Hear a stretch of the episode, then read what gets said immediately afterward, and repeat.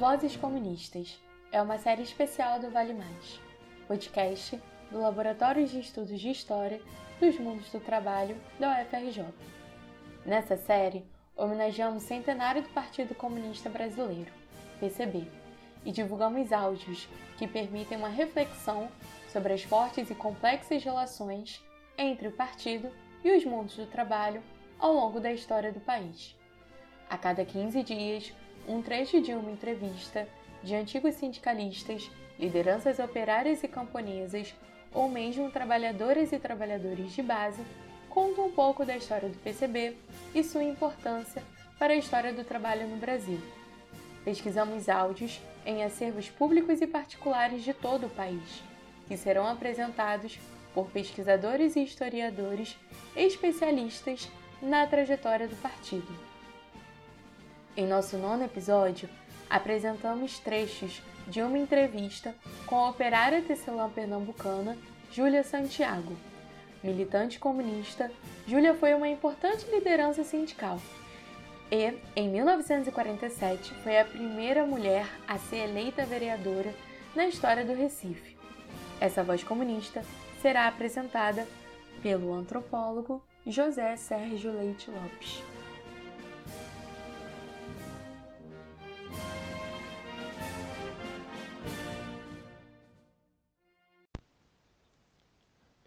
Eu sou José Sérgio Leite Lopes, antropólogo do Museu Nacional da UFRJ.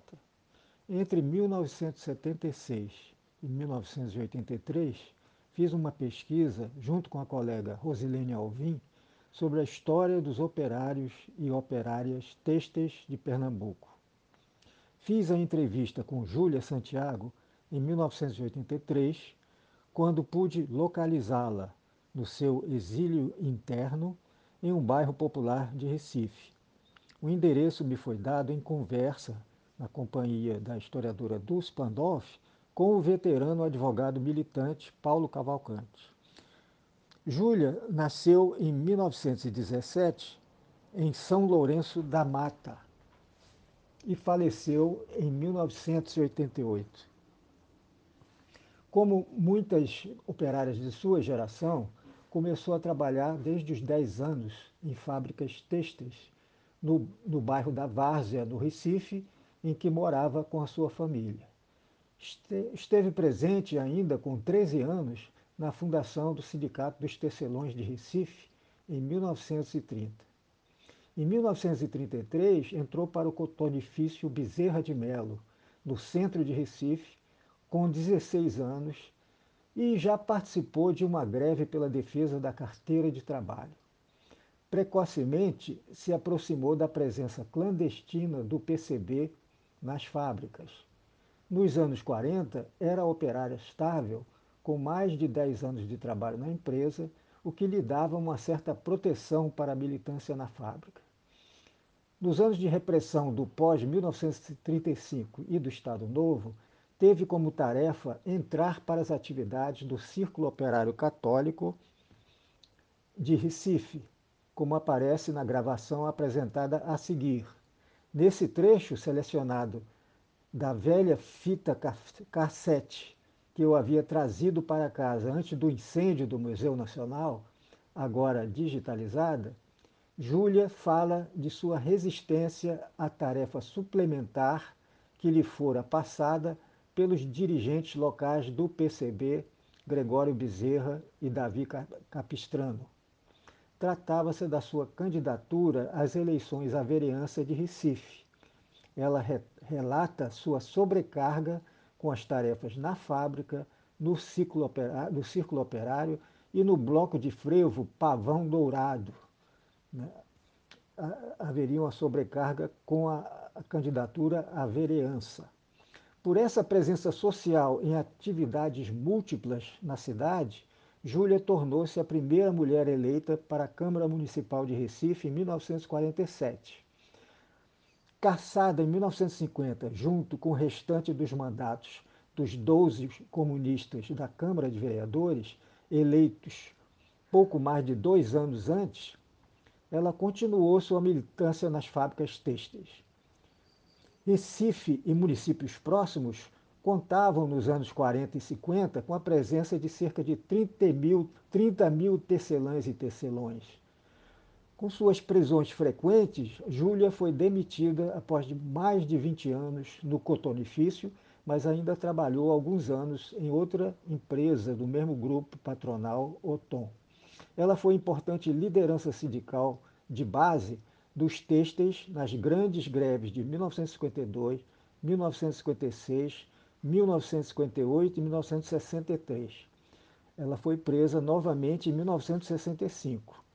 Apesar de seu exílio interno, ela continuou como forte referência entre as trabalhadoras e trabalhadores têxteis que passaram a lutar na Justiça do Trabalho pelas indenizações devidas para a massa de operários estáveis demitidos na virada dos anos 60 e 70 e tornou-se referência agora na memória transmitida às novas gerações de ativistas dos movimentos sociais de bairros populares e de mulheres. Eu fui para o círculo operário, já, já com tarefa, como se diz, né? Eu fui para o Pavão Dourado, tá vendo? Já fui até diretora do Era um bloco mesmo. Fui. Não deixei de ser diretora. Tudo isso já, instrução vai, a instrução bem, né? E o círculo operário tinha importância nessa época? Tinha grande. Tinha, era, a finalidade era acabar de saber quem era os comunistas. Entendeu? É, da igreja. Da igreja, né? Da igreja, mas isso devia ser também órgão do governo. Sim. Né? Eles então faziam o seguinte, eles me deram, eles me deram quarta zona, sabe o que quer dizer quarta zona para o tipo operário? A pessoa dominar, eles me deram as quatro zonas. Eu ia, eu entrava na, no cabo, tinha festa na igreja do Cabo, só um padre não podia ir. O padre Costa não podia ir, porque tinha outras coisas. Eu já representava o padre Costa. Entendeu brincando? É. Sou que celebrava a missa quando ele entra. Levava a carta. Aí a missa, né? Ficava lá, hospedava na casa do pai, com aquele povo todo. Era muito peguei muito cartaz, mas também peguei muito. É, o ciclo operário ele dominava tudo. Dominava, ele estendia até o interior, entendeu? Estendia isso. E eu fiquei. Depois eu fui, quando fui eleita quatro, a responsável por quatro zonas, aí eu vim saber qual era a criminalidade. Aí eu dizia para Costa, quê? O que é que há? Disse, olha, você vai reunir nas quarta-feira. Nas quarta-feira. E digo, qual é? Ele dizia, olha, você vai chegar às, às propostas de sócio. Aquele que você perceber que tem um cheirinho de comunismo, que é comunista, essa você, você não, não, não passa visto, diz que não. Entendeu? Aqueles que eu sabia que era, esse vai entrar. Aqueles que eu sabia que era muito chegado na igreja, esse não entra. Aí o povo estava de molho. Esse é nem conversa. Aí, ele me deu como responsabilidade de vender os materiais material todinho e só prestava conta de fim de ano. Você imagina uma coisa, a gente para ser tem que ser mesmo, tem que ser, ser honesto. Eu ficava com dinheiro todo fim do ano, só prestava conta em novembro de todo aquele material que eu vendia. Mas não estava lá. Nem que eu não, não tinha o que comer, mas nunca comi um tostão. Ia ver trabalhar a peixe também, a minha Era material de corte, serrilha, fita médica, essa coisa toda que a gente tem, né? Papel, tudo isso. Mas ele aí me passava a ordem, que eu não vendesse fiado. Eu só ia prestar conta no fim do ano, que eu tinha certeza. Eu digo, olha, eu também aí fazia uma política contra ele, que eu não tenho nada disso. O padre Costa me passou ordem para não vender fiado. Para jogar tudo. Eu vou vender fiado a vocês. Mas vocês me pagam certo que é dele. Não quero nem conversa. Tá, tá dia eu vou prestar conta, eu quero. E elas me pagavam também direitinho, entendeu? Nunca me deu trabalho. Mas fazia política também. Eles, eles não faziam, também fazia. Quando chegou no fim de noite, eu já estava duas eu chegava assim, recebi uma ordem para o Chico Operário, recebi uma ordem para o Pavão Dourado, eu já estava quase dois, não sabia mais o que fizesse, né? Já era, do, já era do sindicato, já tinha outro trabalho de, de base, né? Tinha trabalho de, de, Pavão Dourado, que me passaram para eu entrar. Agora você vê, o Pavão Dourado era mais polícia do que o. Era! Aqui pertinho. Era, aqui no Cordeiro.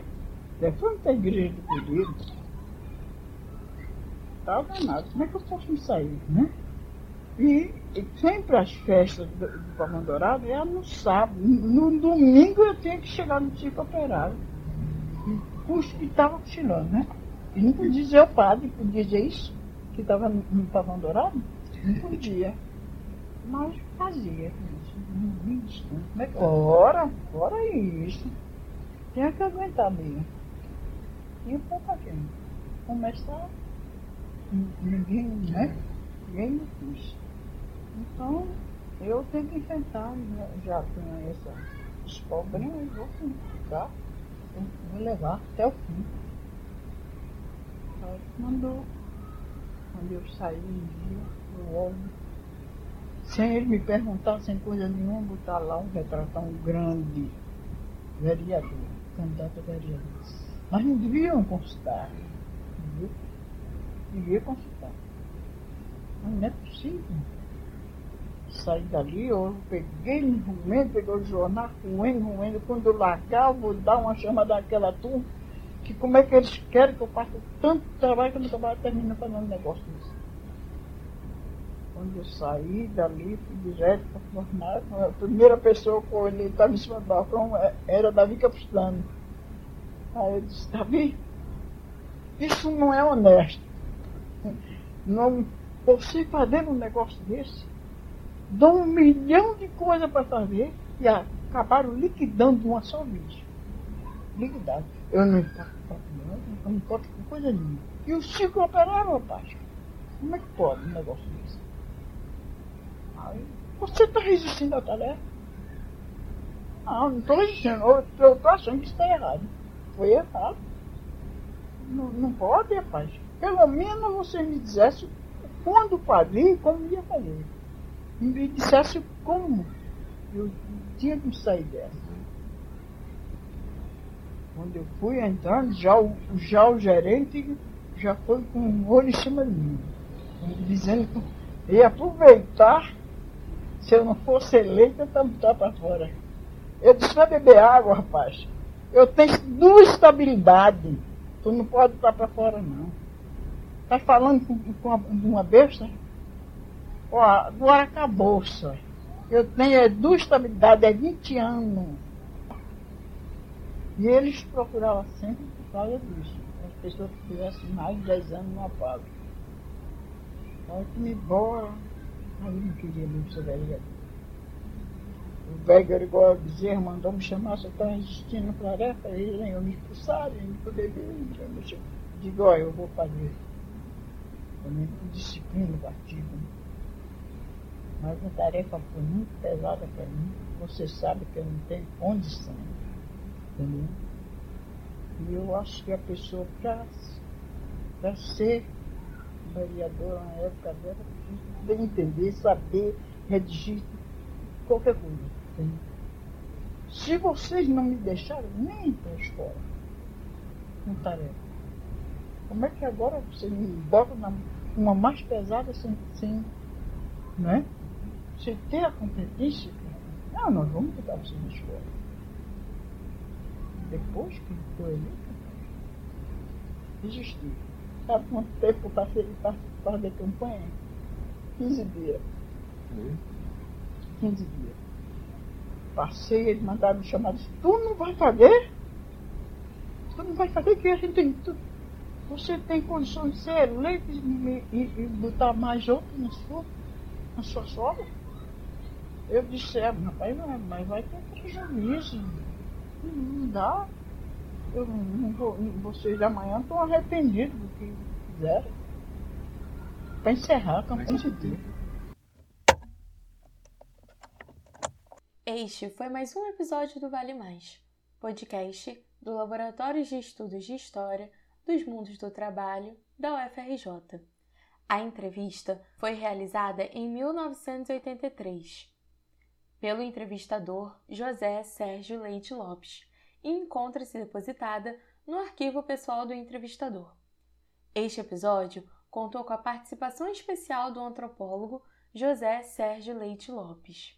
A série tem projeto e execução de Ana Clara Tavares, Felipe Ribeiro, Larissa Farias e Paulo Fontes, apoio do Centro de Documentação e Imagem da Universidade Federal Rural do Rio de Janeiro e agradecemos às instituições e pesquisadores que gentilmente colaboraram com o nosso projeto.